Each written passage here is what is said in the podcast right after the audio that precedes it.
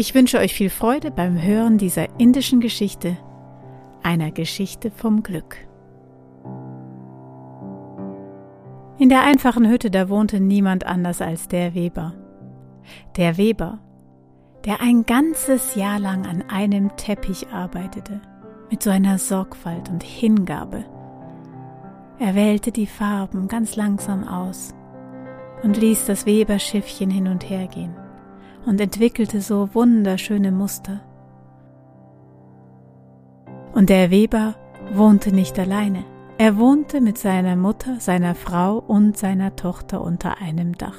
Und die drei, die konnten sich streiten. Sie diskutierten den ganzen Tag. Doch der Weber war ganz ruhig. Er war ein stiller Mann. Der saß an seinem Webstuhl und fügte die Farben zusammen und war glücklich. Und die Stoffe, die er machte, die waren so unglaublich schön, so fein und einzigartig, dass es ein leichtes war, sie für sehr, sehr gutes Geld zu verkaufen. Und so verkauft er tatsächlich nur einen einzigen Teppich im ganzen Jahr. Und von diesem Teppich konnte er, seine Mutter, seine Frau und seine Tochter ein ganzes Jahr lang auch leben. Sie mussten schon gut haushalten mit dem, was sie hatten, aber es reichte. Doch als dann eines Tages sein Webstuhl kaputt ging und in zwei brach, da hatte er nichts, wovon er sich einen neuen Webstuhl kaufen konnte. Und in seiner Not, da dachte er, das Einzige, was ich machen kann, ist hinauszugehen und da einen Baum zu finden, den Baum zu schlagen und mir daraus einen neuen Webstuhl zu machen. Und er lief lange und fand schließlich einen Buchsbaum, der am Strand zwischen Strand und Wald stand. Er war vom Wind des Meeres, war er so gefestigt, dass sein Holz perfekt war für einen Webstuhl. Und der Weber nahm seine Axt und wollte gerade den Buchsbaum schlagen, als Nein! Tu das nicht, mein Guter. Wer bist du? Wo bist du? Ich sehe niemanden. Ich bin der Geist des Waldes. Und dieser Buchsbaum ist mein Zuhause. Ich sehe das Meer und er schützt mich vor dem Wind. Wenn du mir diesen Baum dann erfülle ich dir einen Wunsch. Doch wähle weise. Der Weber ließ seine Axt sinken und überlegte. Schließlich sagte er zum Waldgeist Ich werde nach Hause gehen und meine Frauen fragen. Wenn ich ihren Rat erhalten habe, dann komme ich wieder zurück. Ja, ja, ja. So sei es.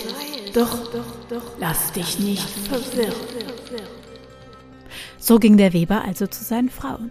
Nur, nur hatte jeder eine andere Idee. Seine Mutter. Seine Mutter meinte, das Wichtigste, mein Kind, ist die Gesundheit.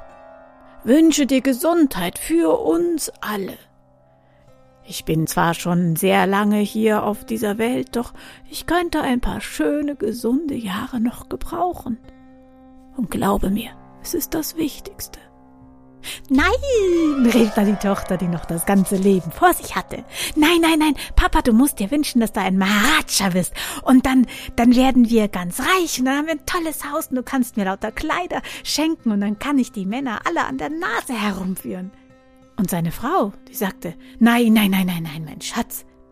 Als Maharaja, da hast du Pflichten und Verantwortung, da wirst du unglücklich. Nein, nein, du bist ein Weber, das weiß ich, doch wünsche dir doch einfach, dass du jede Woche oder sagen wir jeden Monat so einen schönen Teppich webst, wie du es sonst nur in einem Jahr zustande bringst. Dann sind wir reich und du kannst trotzdem beim Weben bleiben. Mit diesen Ratschlägen also machte er sich wieder auf den Weg zum Buchsbaum und er überlegte. Tja, wie sagte noch seine Tochter? Er hatte sie noch im Ohr. Papa, was nutzt uns all die Gesundheit, wenn wir arm sind wie Kirchenmäuse? Doch,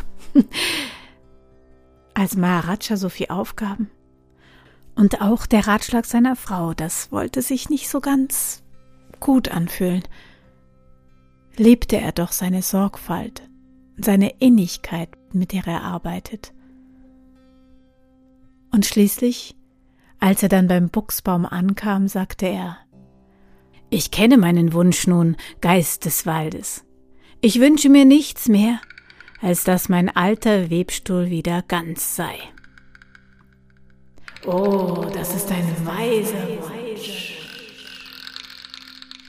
Wer auch immer dir diesen Rat gegeben hat, höre auf ihn. Und der Weber ging also zurück nach Hause, und da stand er, sein Webstuhl. Und er war ganz und gar wiederhergestellt und so stabil, dass er wusste, dass er bis an sein Lebensende daran arbeiten konnte. Er wählte wieder sorgsam seine Farben und webte einen Faden nach dem anderen zu Mustern, die im ganzen Land bekannt waren für die Schönheit und Kunstfertigkeit. Und er war glücklich. Und es störte ihn nicht, dass seine Frauen immer noch und ständig darüber diskutierten, was er doch alles sich hätte wünschen können.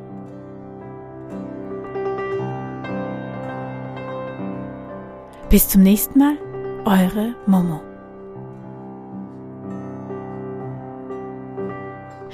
Und am Ende dieser Folge lasse ich ein kräftiges Dankeschön an all diejenigen, die nach dem Hören dieses Podcasts der Storybox München eine Spende übergeben haben.